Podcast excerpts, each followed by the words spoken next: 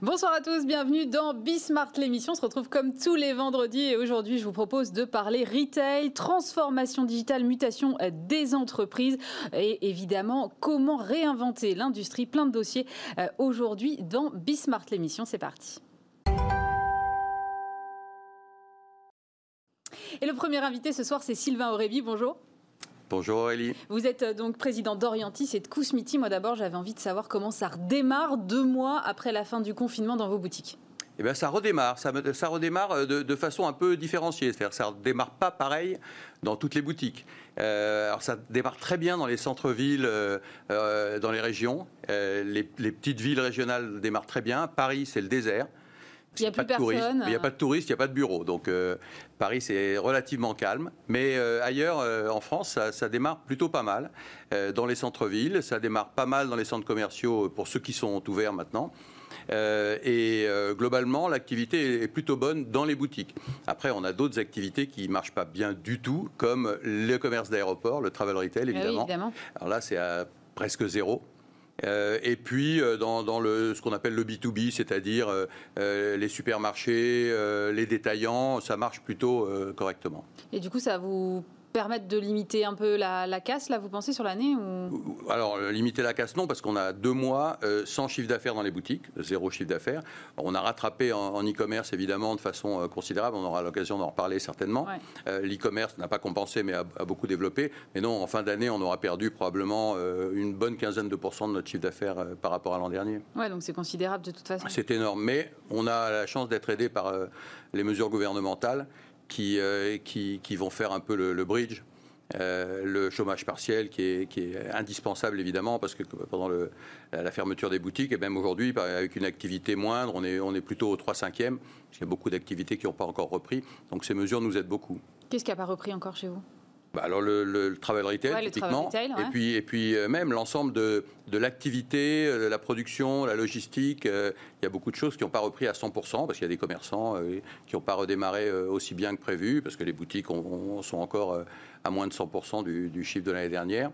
Il y a encore des choses qui sont. Euh, et puis l'étranger, il y a beaucoup de pays à l'étranger où on n'a pas redémarré véritablement. Ah quel pays par exemple? Euh, L'Allemagne, l'Autriche, c'est très mou en fait. Ils ont démarré. Ah mais pourtant, on avait l'impression qu'ils avaient déconfiné plus tôt. Ils ont déconfiné plus tôt, mais en fait, alors autant l'Autriche se débrouille plutôt pas mal, autant l'Allemagne, c'est très mauvais. On a des chiffres très mauvais en Allemagne et la consommation n'a pas du tout redémarré là-bas. le commerce souffre et on souffre avec eux. Alors pourtant, j'ai lu que vous disiez qu'en France, on avait déconfiné plus tôt. Ça m'a surpris de votre part, j'avoue. Non, j'ai dit qu'on avait déconfiné un peu trop tôt parce que j'aurais aimé qu'on déconfine en même temps les restaurants. Parce qu'une boutique, c'est pas un élément euh, isolé. Euh, sa vie avec son écosystème. Euh, il faut qu'il y ait des gens qui passent, des gens du coin, des touristes. Euh, il faut qu'il y ait des, lieux de destination, des restaurants, des bureaux. Et, j'estimais qu'on n'avait pas les bureaux, on n'avait pas les restaurants, on n'avait pas les touristes. Ouvrir les boutiques toutes seules comme ça, c'était un peu compliqué pour payer notre loyer. Et c'est pour ça qu'à l'époque, j'avais dit qu'on avait déconfiné un peu tôt. Je voulais dire simplement que les autres n'avaient pas déconfiné en même temps que nous. Et du coup, vous avez vu une vraie différence quand les restos ont ouvert Vous avez vu l'impact sur vos d'affaires Bien sûr. Bien sûr. Alors, c'est vrai que les premiers jours euh, du déconfinement, ça a très bien marché parce que les gens avaient envie de sortir, ils avaient envie de dépenser, ils avaient envie de faire le plein de, de, leur thé préféré.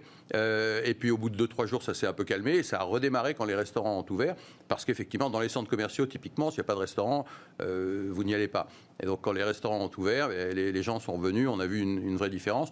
Et puis, puis aujourd'hui, que l'activité repart, on voit qu'on retrouve des chiffres à peu près raisonnables. Alors la grande question du moment, c'est comment redonner l'envie aux Français de consommer en fait, parce qu'on eh sait qu'ils ont un peu gardé l'argent sous le coude, mais comment est-ce qu'on leur donne envie de le redépenser maintenant? Eh bien, c'est très compliqué. En fait, il faut leur redonner confiance en l'avenir.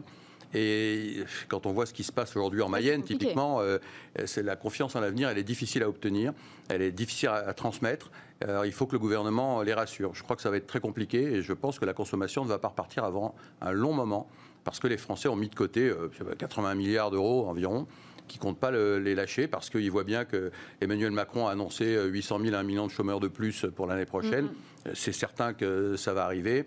Euh, les gens sont inquiets, ils ont mis un peu d'argent de côté, ils vont en avoir besoin. Donc je pense que la consommation ne repartira pas tout de suite. Il faut baisser la TVA? Je pense pas. Je pense pas parce que baisser la TVA, ça va, ça va favoriser les produits euh, qu'on importe. Et comme on importe finalement plus de produits euh, qu'on en utilise de produits euh, français, ça va favoriser les, Chinois et les Indiens, les, Chinois et les Allemands. Et je suis pas sûr que ça vaille vraiment le, le coup de baisser la TVA. Donc j'y crois pas tellement. Je crois pas que la consommation soit le, véritable problème en France. On n'a pas, n'a pas un problème de demande. la consommation, quand les gens veulent consommer, ils consomment. C'est pas un, deux ou trois points de TVA qui vont les les pousser. Le, problème français, c'est le problème de l'offre. Et alors, moi, je, regarde cette crise euh, comme vous et je me dis quand même que finalement, il y a un point sur lequel les chefs d'entreprise ont gagné, c'est la baisse des impôts de production. Puisqu'on a eu une annonce euh, quand même d'une baisse de 10 milliards. vous allez me dire, c'est 10 milliards. c'est ça. Bah, sur 72, 10, euh, c'est vrai que c'est pas mal, mais enfin, ça fait des années qu'on l'attend. le MEDEF demandait 5. Oui, mais écoutez, on, va, on va garder les 5 autres pour nous alors. non, non, non, mais 10, ça, évidemment, c'est un effort euh, considérable. Euh, mais c'est encore peu parce que l'Allemagne, il paye 10 milliards par an. Nous, on en paye 72. Donc il, y a quand même un gap. 60. Voilà, il y a un gap quand même énorme. Euh, avec l'Allemagne aujourd'hui. Donc 10 milliards, c'est bien, mais on aurait aimé que la première annonce de 10 milliards cette année et 10 milliards l'année prochaine soit confirmée. Malheureusement, Bruno Le Maire a dit ce matin que ce serait que 10 milliards.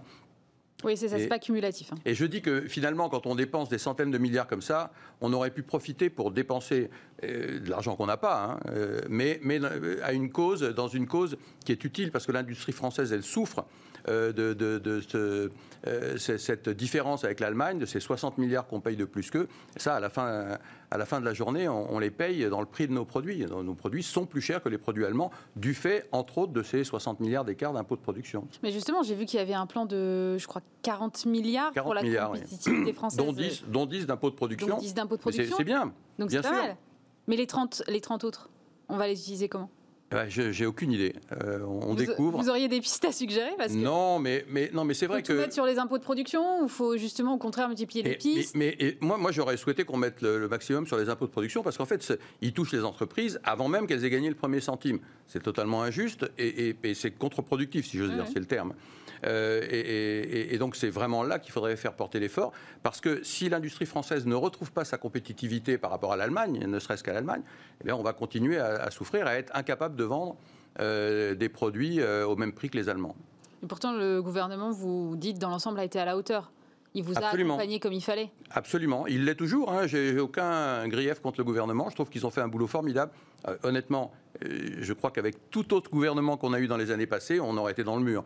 Euh, il fallait euh, euh, être, solide pour le jour du confinement, dire à tout le monde on va payer le chômage partiel, vous n'aurez rien à payer. on va prévoir des, prêts garantis par l'État, parce que c'était indispensable. Et franchement, chapeau, parce que je, vois bien les gouvernements qu'on a eus par le passé, on aurait attendu, on aurait discuté, et puis finalement, on n'aurait peut-être rien fait, comme toujours. Et là, ils ont fait, ils ont agi très vite, ils ont agi très bien, et ils continuent. Parce qu'à un moment, on a, on a, parlé de limiter le chômage partiel, ce qui était une bêtise, parce que qui dit limitation de chômage partiel veut dire immédiatement chômage chômage réel, dur.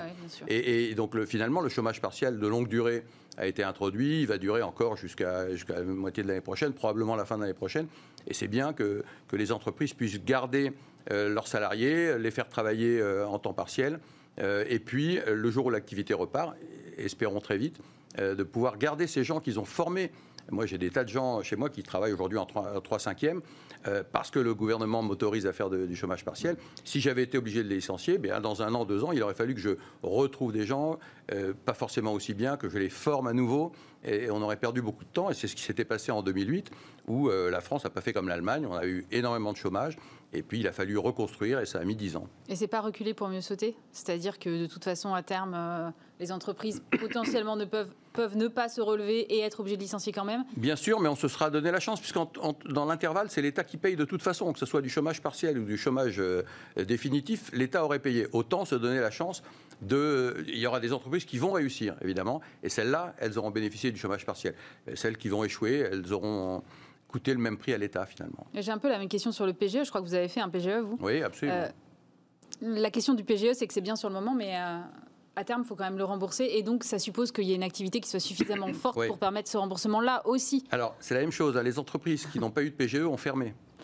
Il ne vous a pas échappé que dans le retail, toutes les entreprises qui ont fermé sont celles qui n'ont pas eu leur PGE. E. Voilà. Mmh. Donc imaginez s'il n'y avait pas eu de PGE, le nombre d'entreprises qui auraient fermé. Donc déjà à la base, il était indispensable de faire euh, le, bridge de trésorerie euh, parce que les entreprises en avaient besoin et elles ont pu euh, rester en activité, conserver leurs salariés, conserver leur activité. Bon, effectivement, il va falloir le rembourser, mais, mais on ne va pas le rembourser dans un an, on va le rembourser dans six ans.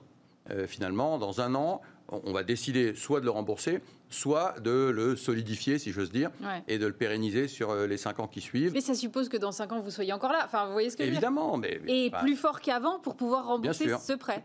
Mais là, là j'ai confiance dans les entreprises françaises, dans les entrepreneurs français, et je sais que bah, là, euh, évidemment, il y en a qui vont qui, vont pas y arriver, mais la majorité va y arriver, et, en plus va se transformer. Et la force des, des entrepreneurs français, c'est qu'ils sont inventifs, qu'ils vont être capables de se transformer, de faire bouger leur business et puis euh, d'arriver à rembourser dans les, les 5 ans qui viennent leur, euh, leur PGE. Donc comment vous allez faire bouger votre business alors? Ah ben Moi je l'ai fait bouger déjà un peu avant.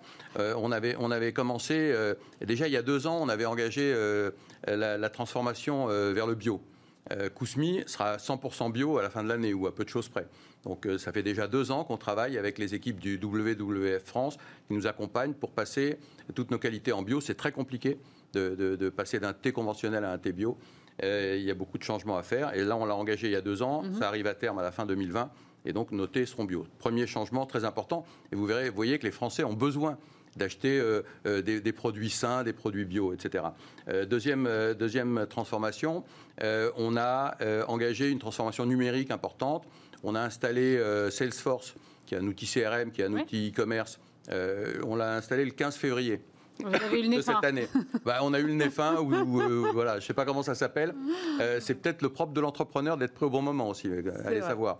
Et donc on était prêt le 15 février, on a eu un mois pour s'entraîner, et le 15 mars, quand le confinement est arrivé, on a eu un site qui, ah ouais, formidable. Vous avez fait on a fait un x 3. Ah ouais, quand même.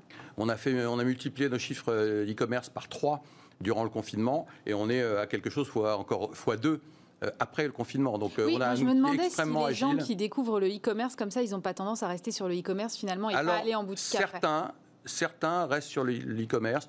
Euh, mais, mais, la plupart reviennent vers leur boutique et on leur a permis, encore une fois, grâce à, cette transformation numérique, on a installé le click and collect sur notre boutique mmh. et donc ils peuvent jouer sur le site, commander et aller chercher dans leur boutique préférée. Donc cette transformation numérique, on l'a effectuée avec Salesforce, avec un, un acteur qui, qui, nous a qui nous a installé Salesforce et qui nous, qui nous aide à installer des nouvelles briques euh, numériques s'appelle Bebridge euh, Digital, qui est une entreprise incroyable, qui est une entreprise euh, basée en France, aux États-Unis, et, qui est le roi de l'expérience client. Ils ont été d'ailleurs primés par le magazine Fortune récemment comme les top 10. Vous leur faites une bonne pub. En bah non, mais parce que c'est formidable, parce que la, transformation digitale, il faut bien savoir que ce n'est pas les entreprises qui la font. Ce sont des prestataires, c'est des gens. Ah, ça dépend. Chez Foncia, par exemple, ils sont tout gérés en interne. Oui, bah, très bien. Bon, mais enfin, c'est quand même, euh, c'est pas fréquent. Et donc, euh, on a Baybridge qui nous aide, on a Salesforce qui nous donne des outils extraordinaires, et, et à nous, à nos équipes, d'apprendre à les utiliser. Et, c'est ce qu'on a fait, qui fonctionne très très bien. Et donc cette transformation digitale, euh, elle est en route et, elle nous permet non seulement d'être bon en e-commerce, mais d'être bon dans le retail. Parce que la digitalisation, elle se fait aussi dans les boutiques avec des outils numériques qui nous permettent de reconnaître le client quand il arrive, de lui proposer euh, le bon produit, la bonne expérience, le click and collect. Et comment ça, euh, vous reconnaissez le client quand il arrive eh ben, on, reconnaît le client, on, enfin, on le reconnaît pas forcément encore euh, physiquement, mais, mais quand on lui demande s'il est membre de notre club et qu'il nous donne son nom, ah oui, on sait tout de suite ce qu'il a, on a une tablette, on sait ce qu'il a, on sait ce qu'il a acheté, on sait ce qu'il ce qu'il aurait envie de, découvrir. Voilà, donc cette connaissance du client, elle est extrêmement importante et cette transformation numérique, on l'a engagée avant le confinement. Euh, et puis, il y a une troisième chose qu'on a engagée avant le confinement, c'est le Made in France. Euh, j'en parlerai jamais assez. Nous, on est made in Le Havre, on est made in Édouard Philippe, si je dire. et eh oui, c'était notre maire avant, c'est notre maire maintenant. Bon, donc on a, on a engagé euh, cette transformation, ce, made in France, déjà il, y a, il y a 7 ou 8 ans qu'on a fait transformer, euh, fabriquer nos boîtes en France alors qu'elles étaient fabriquées en Chine précédemment. Euh, en 2018, on a fabriqué nos sachets qui étaient faits au Baroque, on les a fait en France. Donc notre production est, maintenant aujourd'hui 100% française. C'est important, c'est aussi quelque chose que le consommateur réclame. Il réclame le bio, il réclame le Made in France.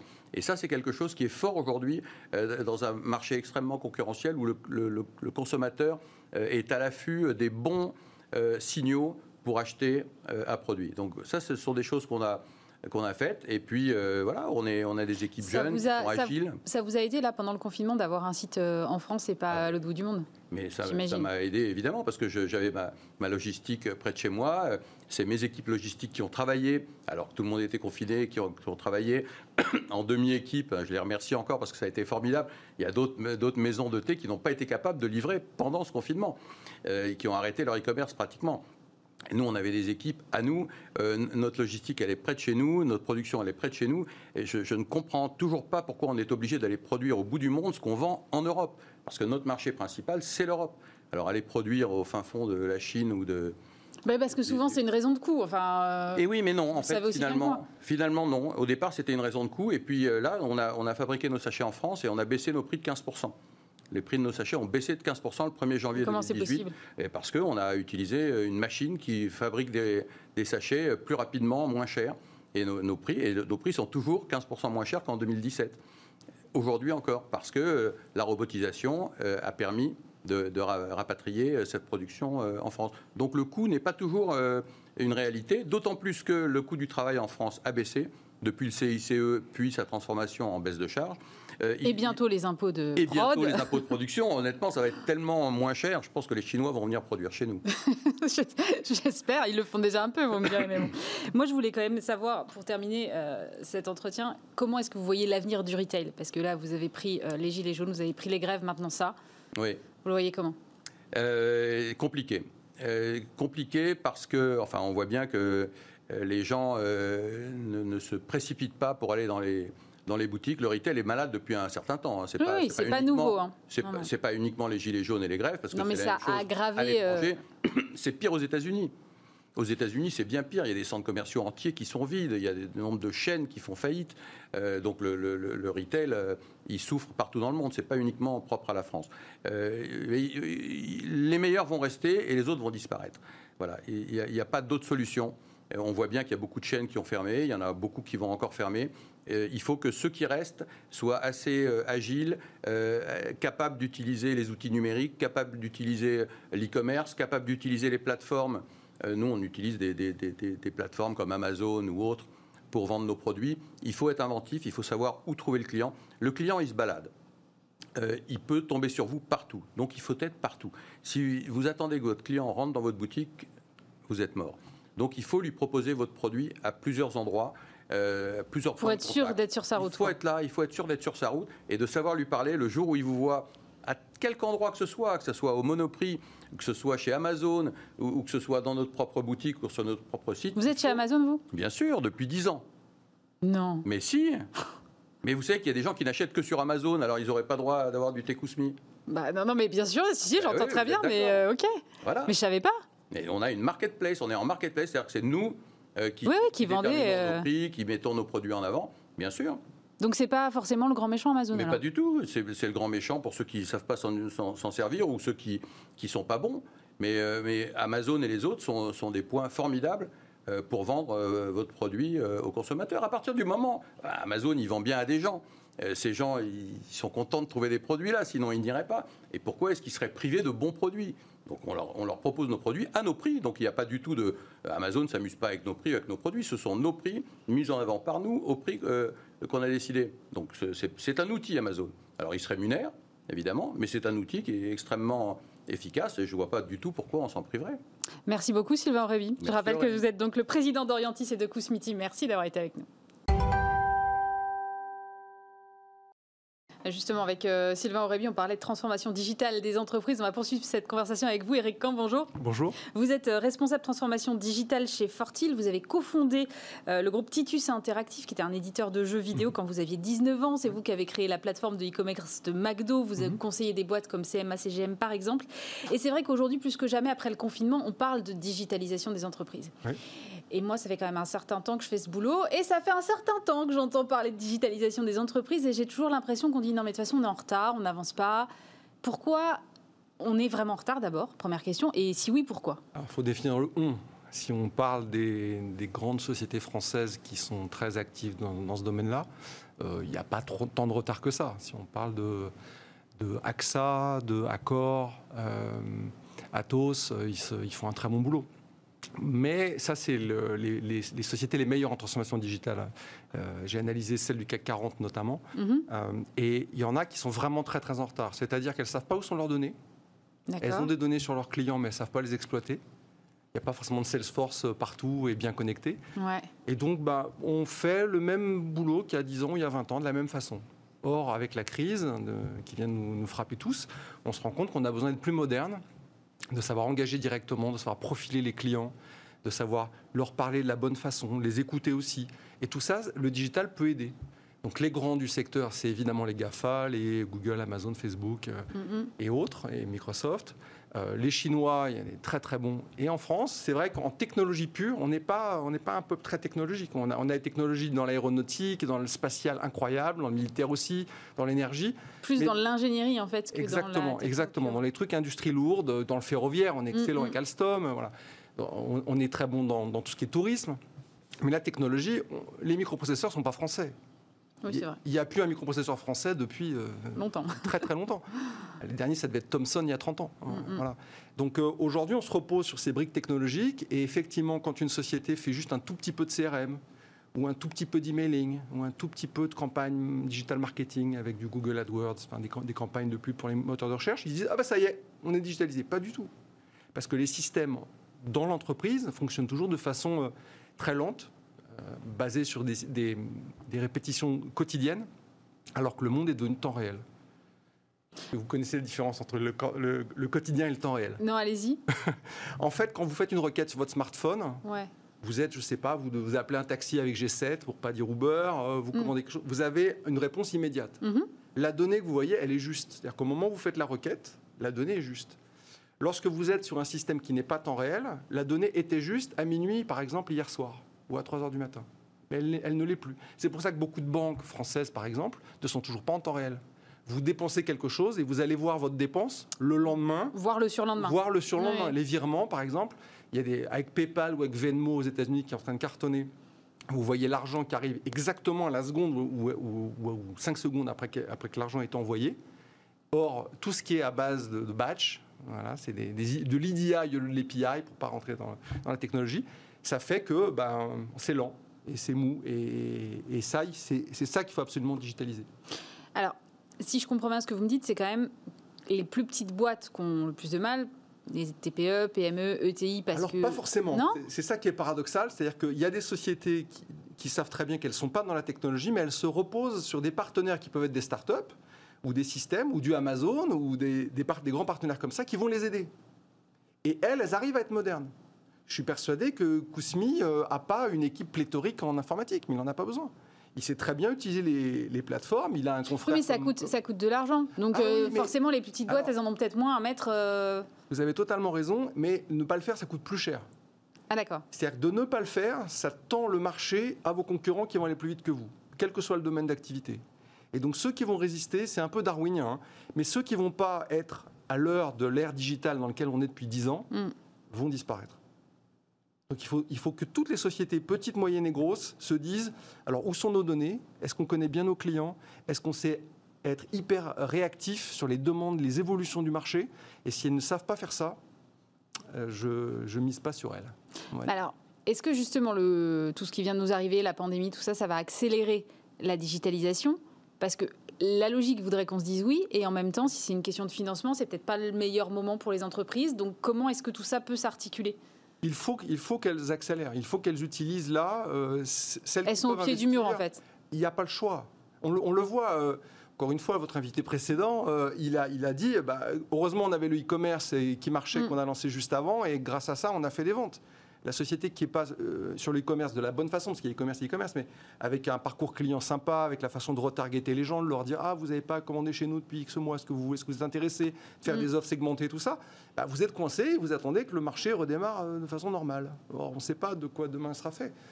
Et il y a des gens qui, qui, ne commandent que en ligne, qui ne visitent plus une boutique, il y en a de plus en plus. Mm. Comme euh, chez McDonald's il y a 10 ans, quand j'ai intégré le groupe, euh, on a, la France avait lancé déjà les kiosques euh, et, les, kiosques de prise de commande de McDo. Et les Américains de McDo disaient mais non mais ça marchera jamais aux États-Unis ça. Aujourd'hui il y en a plein les États-Unis.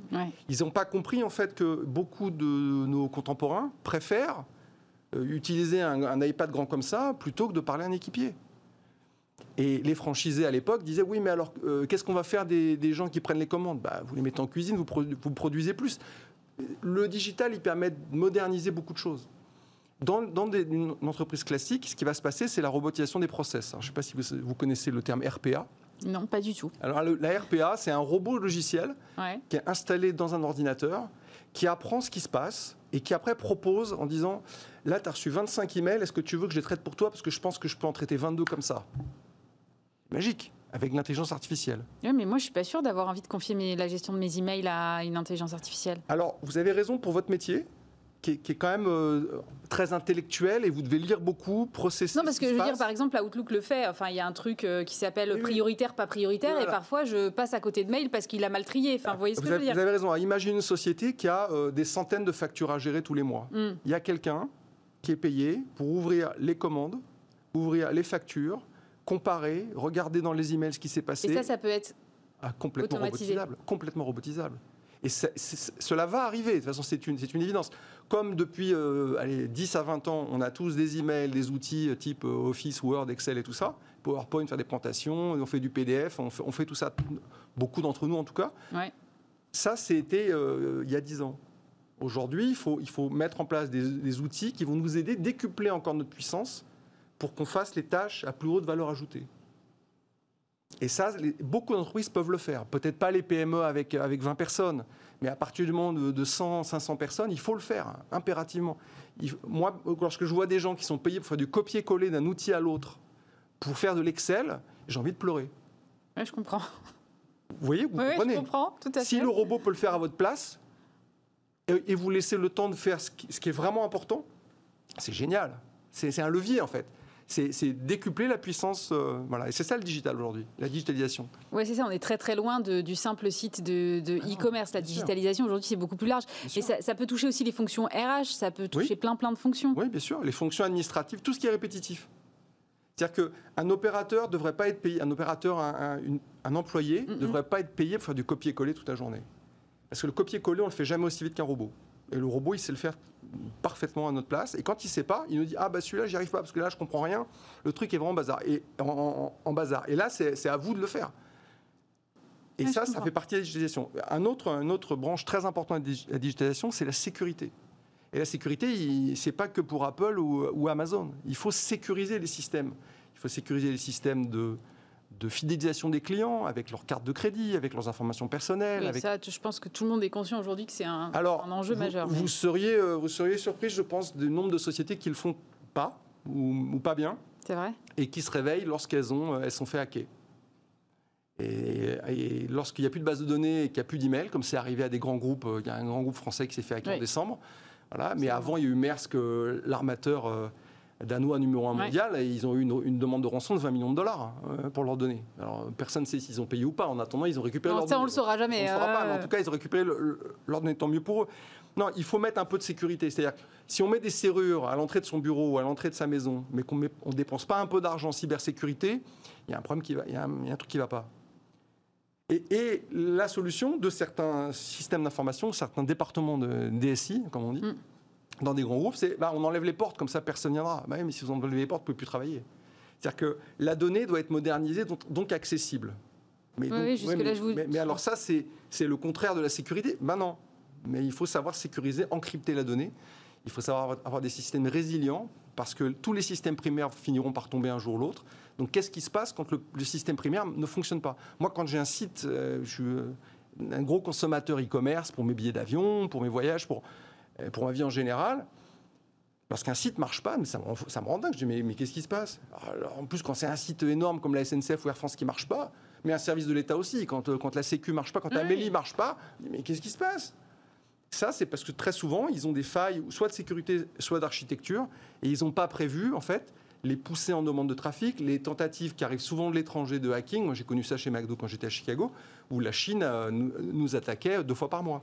Ah oui, deux fois par mois quand même. Ah oui, et avec, avec des, quantités, des flux astronomiques de données. Et on était protégé contre ça. Et donc du coup, vous pensez que là, concrètement, on va, ça y est, tout le monde va se mettre en ordre de bataille et que dans, dans allez, deux ans, tout le monde est hyper digital? Je ne sais pas si tout le monde va le faire, mais tout le monde devrait. En tout cas, tout le monde devrait avoir un plan stratégique en disant pourquoi on fait du digital, c'est quoi le but? C'est optimiser nos ventes, c'est avoir des gains de productivité, c'est renforcer notre sécurité. Ça peut être un peu de tout ça. Et ça, il faut se faire accompagner d'experts comme moi, mais plein d'autres, des confrères, euh, qui peuvent dire, bah, avec les dirigeants des entreprises, il ne faut pas que ça passe par, les systèmes d'information ou, par l'informatique, entre guillemets. Parce que dans l'informatique, ils sont déjà. En fait, on ne peut pas le faire en interne C'est la discussion qu'on avait tout à l'heure avec Sylvain Réby. On peut le faire en interne si on a les compétences en interne. Si on ne les a pas, il faut se faire accompagner, si possible, au niveau du comité exécutif ou des directions des sociétés, qu'elles soient petites, moyennes ou grandes pour que l'axe stratégique, la vision soit, on veut aller là, et comment on fait pour aller là? Ah, bah, on va faire ça d'abord, ça d'abord. Et on peut rien faire en, claquant des doigts, ça, ça n'existe pas. Si des gens disent on peut, on peut se transformer et devenir hyper moderne en, deux mois, bah, il faut qu'ils montrent quelle lampe il faut frotter. Euh. je ne connais pas le génie qui sait faire ça. Hein. Mais, mais ça se phase et ça se, et ça se planifie. Merci beaucoup Eric Quand Je rappelle que vous êtes responsable de transformation digitale de Fortil. Merci à vous. Merci.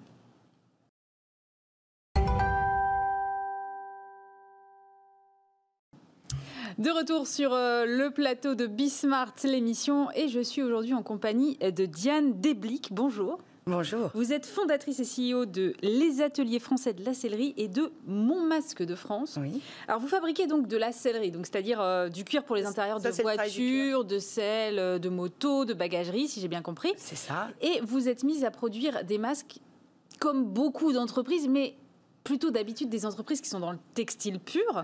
Là, quand même, on est un tout petit peu éloigné de votre métier de mhm. base. Qu'est-ce qui vous a pris de vous dire tiens, je vais switcher complètement? Alors, c'est pas un switch, c'est un, complément. Ce qui s'est passé, c'est qu'on a commencé par euh, du bénévolat. On a commencé à fabriquer et à offrir un certain nombre de masques qu'on a distribués dans les EHPAD en faisant un appel aux dons de tissus initialement, notamment euh, avec, auprès de Mage qui nous a répondu. Albert Hart, enfin un certain nombre d'entreprises. Et euh, au bout de presque 2000 masques euh, fabriqués et distribués, il y avait une telle demande et une telle inquiétude, notamment des maires, mm. qui cherchaient pour leurs administrés à, à les, pouvoir les protéger. Euh, il se trouve que clairement tout ça n'existe que parce que mon fils m'a dit, toi tu peux faire ça, tu crées une entité une autre de plus. Et vous avez dû le regarder en disant T'es gentil, fiston, mais là, euh, ça va cinq minutes, j'ai un peu d'autres choses à gérer, non? Alors, j'ai commencé à dire que ouais, remonter encore une structure, c'est lourd. Mais l'enjeu, il était. Euh, en fait, il n'y avait pas d'option. C'est-à-dire que je pense que c'était vraiment utile. Et c'est un acte citoyen. Pour que ce soit vraiment vécu comme tel et perçu comme tel, euh, on ne s'est pas empressé justement d'aller servir le grand public en se disant on va faire des marges, etc on a servi les collectivités. Donc, ce qui a été fascinant dans cette histoire, qui a pris exactement 21 jours, donc 21 jours quand tout est fermé, parce que c'est ça la réalité. Oui, c'est vrai. Quand il y a une peur ambiante, parce qu'il y avait ça partout, de recruter des gens. Est-ce que vous avez recruté en plus Vous n'avez pas pris que des gens de vos équipes ah non, euh Les gens des équipes ont travaillé sur le bénévolat et elles-mêmes les étaient occupées parce qu'en réalité, nous, on n'a jamais fermé. Sur la sellerie, vous n'avez jamais fermé Jamais. Donc, euh, et, euh, parce qu'on fait de la sous-traitance pour une très grande marque, qui avait, elle, toutes ses boutiques fermées et qui avait des besoins pour travailler sur, euh, sur des produits en fait complémentaires. D'accord. Euh, et donc, le temps que, que, ces personnes ont donné, elles l'ont donné en plus de leur travail. Euh, donc là, il fallait recruter. Il y a des couturiers, des couturières en France. On parle de relocalisation, on parle de beaucoup de choses. Mmh. Mais, mais, la réalité, c'est qui s'en préoccupe. Donc, il y a particulièrement dans l'Aisne, on est dans les Hauts-de-France quand même, des couturiers, des couturières de métier qui sont au chômage, qui étaient au chômage à ce moment-là. J'ai fait tous les recrutements en passant par Pôle emploi, qui a diffusé les annonces. Je les ai tous contactés au téléphone, puisqu'en réalité, je ne pouvais pas les voir. Il y avait, à chaque fois que je faisais un rendez-vous avec quelqu'un, il fallait que je lui fasse une attestation pour qu'il se déplace. déplacer. Il y avait ça. On est dans une ambiance aujourd'hui différente et on oublie très facilement, je trouve, dans notre pays, euh, ce qui s'est passé mm. et, la, et la tension qu'il y avait. Et ce qui a été fascinant dans toutes les, les péripéties, parce que euh, trouver en clair un local quand tout est fermé, trouver des machines, on a acheté 22 machines. Vous avez acheté 22 machines? Oui. On a, j'ai surtout eu, euh, demandé un prêt à ma banque, et là je ne parle pas du PGE, je parle d'un prêt, puisque un chef d'entreprise, c'est lui qui s'engage. Oui, absolument, on est bien d'accord. Ce qui a été fascinant, c'est que la qualité de ce qui a été monté, en tout cas la clarté du dossier, on va dire, mm. et l'enjeu de recréation d'emplois, j'ai eu un accord en 48 heures. Ça, ça se souligne. Ah je vais même souligner le nom de la banque. C'est assez rare pour pouvoir le faire, donc c'est le CIC, parce que c'est une question de personne. Hein. Il se trouve que c'est le CIC, mais je pense que si la personne avait été dans une autre banque, peut-être ça aurait été fait pareil. C'est une question de personne toujours. C'est une question de relation de confiance et de voilà. Donc il fallait trouver le local, les agences fermées, tout fermé. Oui, vous ne pouviez pas le faire dans votre site. Euh, non, parce que moi, dans mon site, il y a, d'autres machines, il y a d'autres, il y a une autre activité. Donc c'était vraiment la création et c'était ça l'engagement citoyen. je me suis dit, bah, si on peut faire ça, si on peut permettre à des personnes de retrouver un emploi. Et vous avez recruté combien de personnes 20. 19 piles à ce moment-là, là on est 20 maintenant, et 19 personnes qui ont toutes été présentes. Euh, elles ont été recrutées à peine une semaine avant l'ouverture, puisqu'en fait on a enregistré les commandes des collectivités qui étaient vraiment euh, franchement en détresse. J'ai eu des maires, j'ai des témoignages de maires qui sont euh, de grandes villes et de petites villes. Il y a un engagement. Je comprends que les maires soient la personnalité euh, politique les plus appréciées des Français parce qu'ils le méritent. Oui, c'est les plus exposés. Ils le méritent vraiment. Ils s'engagent. C'est impressionnant. C'était très émouvant. On a tenu toutes les dates. C'est-à-dire qu'au moment où je prenais les commandes, quand même, j'avais pas le local, j'avais pas les gens. Il faut quand même bien mesurer de quoi on parle. À peine les machines. Et à peine, ouais, c'était compliqué parce qu'elle venait d'Allemagne, donc euh, il fallait aussi que la société qui les, vendait euh, veuille bien euh, avoir quelqu'un qui s'occupe de nous servir, ce qui a été le cas. Il y a eu une solidarité parce que j'ai expliqué tout de suite ce qu'on allait faire. Et le fait de faire des masques, ça a provoqué des choses incroyables. Les salariés, par exemple, ceux qui sont devenus les salariés, mm. quand je les ai tous eus au téléphone, sur le fait qu'ils étaient couturiers, m'ont dit c'est formidable d'abord parce qu'on retrouve un travail en plein Covid. Oui, oui, on se demandait pour combien de mois on en avait encore de chômage en clair, parce que c'est pas vraiment les périodes après Covid, on le voit bien maintenant. C'est pas là où il y a le plus de facilité pour retrouver un emploi. Voilà, c'est clair. Euh, et vraiment, beaucoup, beaucoup m'ont dit, chacun avec leurs mots, euh, vous voyez ce qu'on appelle justement la raison d'être hum. des choses. Bah, ils l'ont dit très simplement, ils disant, bah, nous on va venir travailler, on sait pourquoi, et on va sauver des vies. Et c'est véridique. Hein. C'est des mots qui ont été prononcés, et c'est vrai, parce que maintenant on peut dire oui, non, mais non. à ce moment-là, c'était vrai. La protection. Et tous, je leur ai expliqué qu'on allait servir les collectivités. Et on n'a servi que des mairies, à peu près 80. Ça fait à peu près 180 000 masques qui ont été fabriqués. Euh, toute la mise en place a été faite euh, euh, au fur et à mesure, réellement, et la, production est sortie. À un tarif qui était plus que compétitif, puisque j'étais presque, presque au prix coûtant, parce que l'engagement, c'était de jamais que quelqu'un puisse venir me dire Ah oui, vous avez surfé sur une vague de je ne sais pas quoi. C'est d'un drame, en fait. Mm-hmm. Ce virus est un drame et il est loin d'être terminé, on le voit, il n'est pas endigué. Ce qui a été endigué, c'est la propagation, grâce au confinement. Euh, et, maintenant, on voit aussi ce qui se passe. Donc, en fait, il y a eu 19 personnes qui ont retrouvé un travail avec un savoir-faire français. La couture, c'est quand même un savoir-faire très français, euh, qui, euh, qui sont heureux de le faire et qui le font bien. Donc, on a dit, on va tout faire dans les règles de l'art de la couture.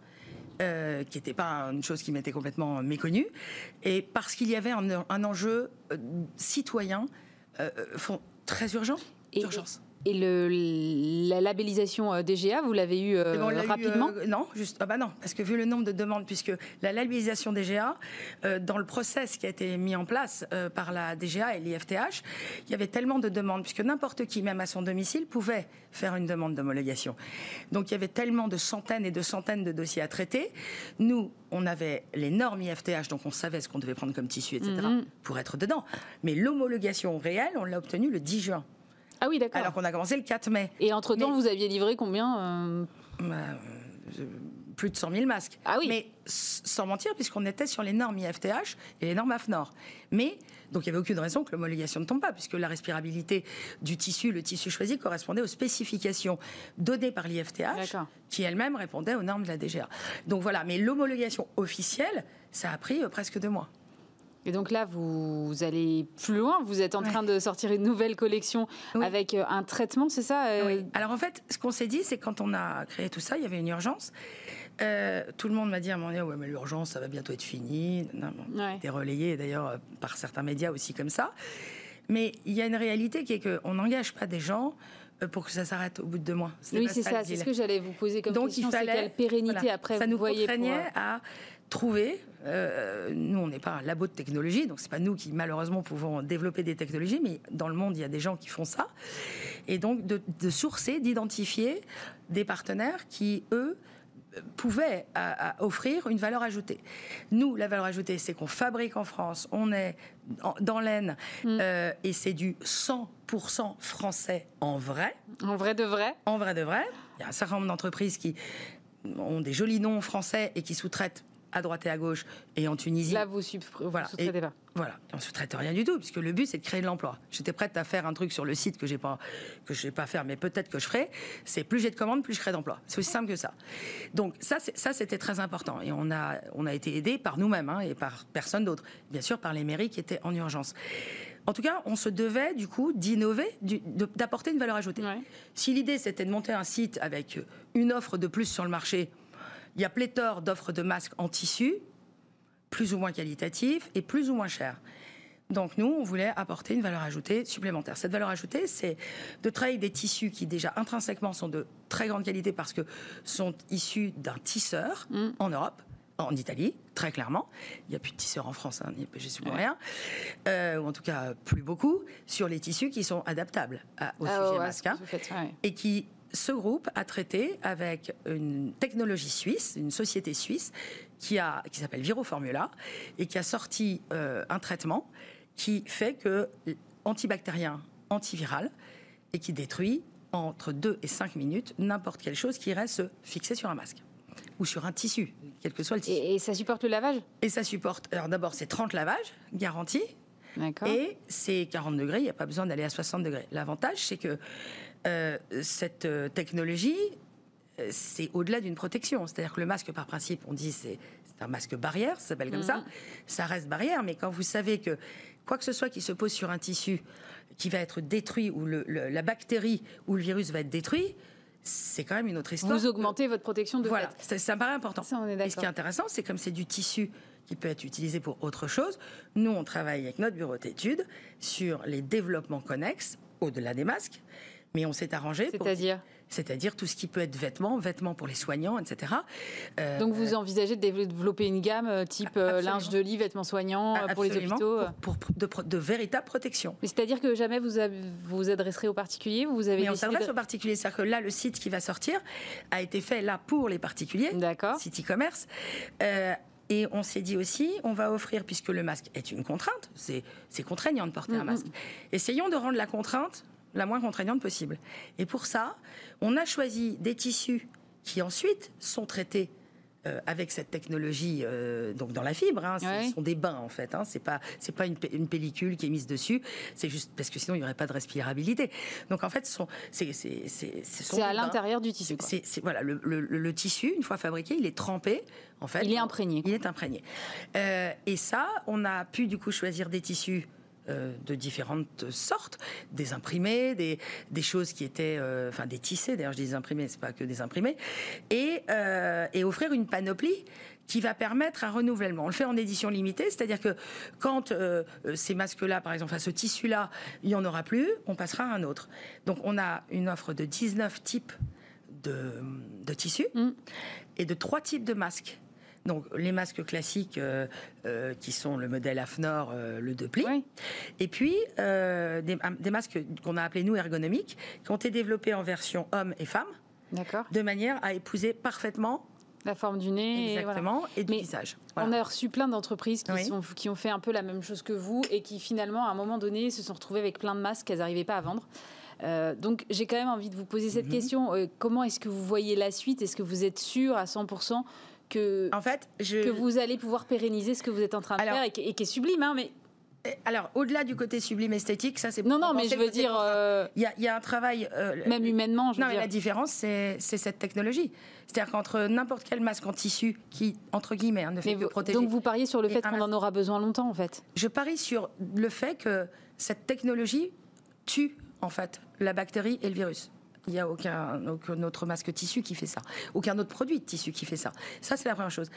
Mais malheureusement, je ne parie pas euh, sur, le côté euh, dramatique des situations. Quand vous avez une technologie qui tue du H1N1 au Covid-19, le H1N1, c'est la grippe. Il y a euh, une modification profonde qui va s'opérer, je pense, dans notre pays. Enfin, je, je, le souhaite sincèrement. Les personnes, nous, on attend toujours, c'est très français ça quand même, on attend toujours les catastrophes pour commencer à prendre conscience des choses. Euh, les personnes vulnérables, nous, on a livré dans des, EHPAD. Mm. On a des photos de gens, je peux vous dire que c'est, vous voyez la photo, vous êtes à l'envers, tellement c'est terrifiant. Mm, mm. Des gens qui n'étaient pas protégés.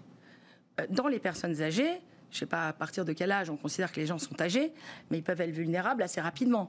Si vous, avez, euh, vous êtes immunodéficient, il y, a, il y, a des tas de gens qui sont concernés par des fragilités. Ces fragilités, ces tissus-là, ça permet de les protéger.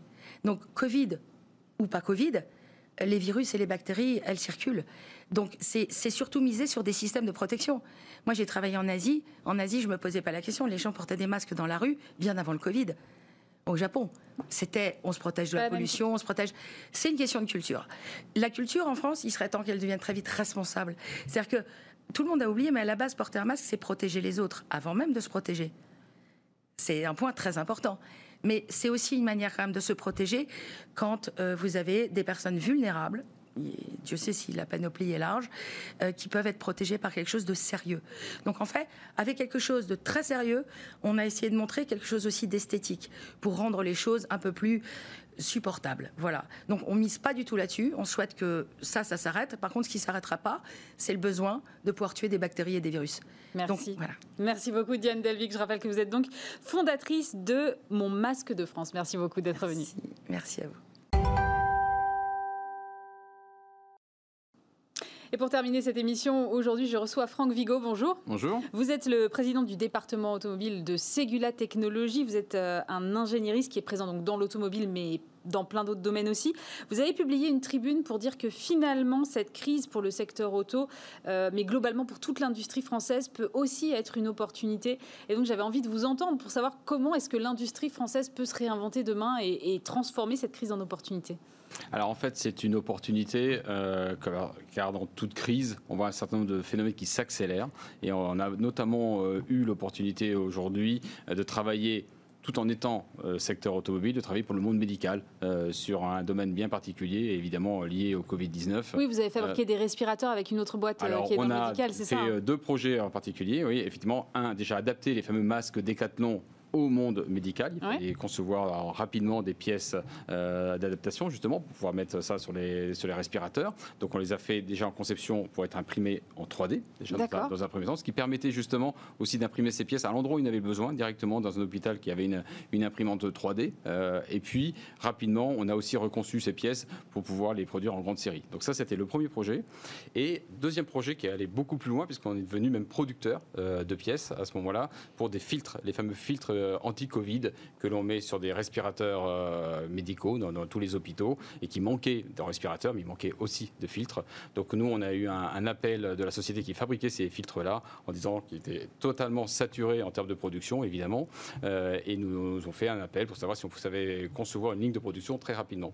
Et en fait, en utilisant simplement, sans se forcer, les méthodes qu'on utilise dans l'automobile. On a divisé par 4 le temps de mise en production, puisque normalement il faut 6 mois, et en moins de 6 semaines, on avait une ligne de production totalement euh, efficace et à, et à, pleine cadence. Qu'est-ce qui fait qu'on peut s'adapter aussi vite dans le secteur automobile et peut-être pas dans un autre secteur? En fait, ce sont des savoir-faire qui sont différents. Euh, ce que a, nous, ce qu'on s'est aperçu à ce moment-là, c'est que chaque secteur industriel a ses propres savoir-faire, a ses propres fournisseurs, ses propres panels, ses propres habitudes. Oui, c'est assez en euh, silo finalement. exactement, on est assez en silo. Mm. les personnes peuvent passer d'un domaine à un autre. On le fait beaucoup chez Segula. Euh, mais par contre, le savoir-faire lui-même reste bien ancré dans un secteur euh, industriel. Et ce qu'on s'est aperçu à ce, à ce moment-là, c'est que dans le domaine automobile, ce qui paraissait comme étant une évidence, une habitude, n'était totalement méconnu dans le monde médical alors qu'il était juste à, côté. Et donc on a décidé à ce moment-là de transversaliser euh, nos savoir-faire. Donc on a un peu modifié notre organisation en interne pour pouvoir permettre justement, rien qu'en partant du secteur automobile, qui n'est qu'un exemple, hein, on peut le faire avec plein d'autres euh, sources, mais en partant du savoir-faire automobile, de le proposer à tous les secteurs industriels déjà que Segula adresse, comme le ferroviaire, le naval ou, l'énergie, euh, qui ne sont évidemment que des exemples. Et aujourd'hui, bah, ça porte ses fruits, puisque euh, non, seulement on a eu énormément, oui, oui, oui, on a eu énormément de contacts et on a déjà même signé quelques, quelques contrats, notamment dans le domaine ferroviaire ou dans le domaine de la manutention. Mais quel type de savoir est-ce que vous pouvez transvaser comme ça Enfin, ça paraît très abstrait pour moi qui ne suis pas dans l'industrie, dans l'ingénierie au quotidien. Alors, nous, dans l'automobile, on a principalement trois savoirs particuliers. le premier, c'est dans le domaine du véhicule. On est capable mmh. aujourd'hui de concevoir, d'industrialiser ou de valider un véhicule au nom d'un constructeur automobile. On travaille, comme je dis, dans les coulisses hein, du oui, automobile. Évidemment, on n'est pas connu, on n'a pas de marque automobile, mais on peut le faire pour un véhicule, on peut le faire aussi pour un moteur. On sait maintenant euh, concevoir et industrialiser un moteur pour le compte d'un constructeur automobile. Et ça, ça vous donne le savoir-faire pour aller le faire demain dans le ferroviaire? Et effectivement, et le, troisième, c'est le troisième domaine, principalement celui que je vais en parler euh, maintenant, qui est le domaine industriel. On est aussi fabricant de lignes d'assemblage euh, dans le monde automobile. Donc là, c'est un peu particulier. On, on s'éloigne un peu de, de l'ingénierie pure, où on conçoit, on fabrique et on installe nos propres lignes d'assemblage chez les constructeurs automobiles. Et c'est principalement pour le domaine que j'évoque ce savoir-faire-là qui a permis de transversaliser assez rapidement avec les autres secteurs industriels, puisque chaque secteur industriel a besoin d'une industrie en particulier, mais qui n'était pas transversalisée jusqu'à présent. Mais alors, la question euh, évidente, c'est pourquoi vous ne l'avez pas fait plus tôt, en fait? Eh Oui, c'est vrai. C'est vrai. Pourquoi on ne l'a pas fait plus tôt? Je pense tout simplement parce qu'on n'avait pas le besoin.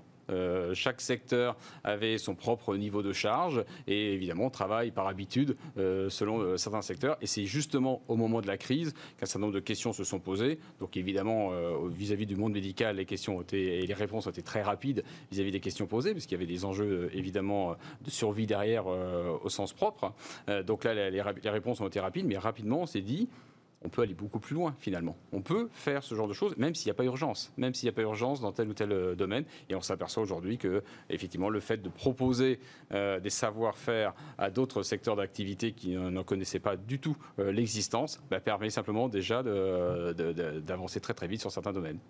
Est-ce que selon vous, ça, va être un passage un peu obligé pour l'industrie automobile qui, on le sait, est confrontée, était déjà confrontée à une mutation technologique un peu à marche forcée avant Covid, qui là se retrouve dans une situation où finalement acheter une voiture, euh, c'est un, peu la dernière des priorités, en tout cas pour beaucoup de gens. Est-ce que du coup, c'est ce genre de co-construction dans l'ingénierie, dans l'industrie, qui va permettre de sauver l'industrie automobile en lui permettant d'élargir un peu son champ de compétences? En tout cas, ça va y contribuer. Et une chose est sûre, c'est un levier qu'on n'a pas utilisé dans le passé et qui est vraiment maintenant à notre portée, qu'on peut utiliser à partir de maintenant. Alors évidemment, ça ne se fait pas de façon simple, hein. il faut apprendre rien que le vocabulaire le vocabulaire, même si on parle de la même chose, une filière à l'autre, ça n'a rien à voir. Donc évidemment, vous devez vous adapter au vocabulaire de, la filière, vous adapter évidemment aux personnes, aux, nouvelles, nouvelles, habitudes que vous, avez sur une autre filière par rapport à, votre propre filière. Donc beaucoup d'adaptation, euh, évidemment, mais une fois que c'est fait, euh, le sujet est franchement à portée de main de, tout le monde. Et je pense que c'est un levier euh, qu'on n'a pas utilisé jusqu'à présent, mais tout simplement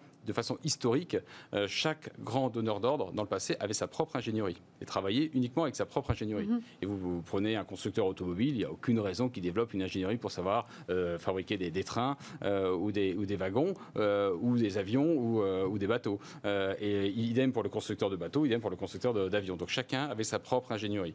Et depuis ces dix dernières années, suite à la première crise, il y a eu pas mal de transferts de savoir-faire et de responsabilités qui sont passés des constructeurs, euh, on va dire de produits, mhm. vers les ingénieristes. Et nous, par nature, on est transversalisé.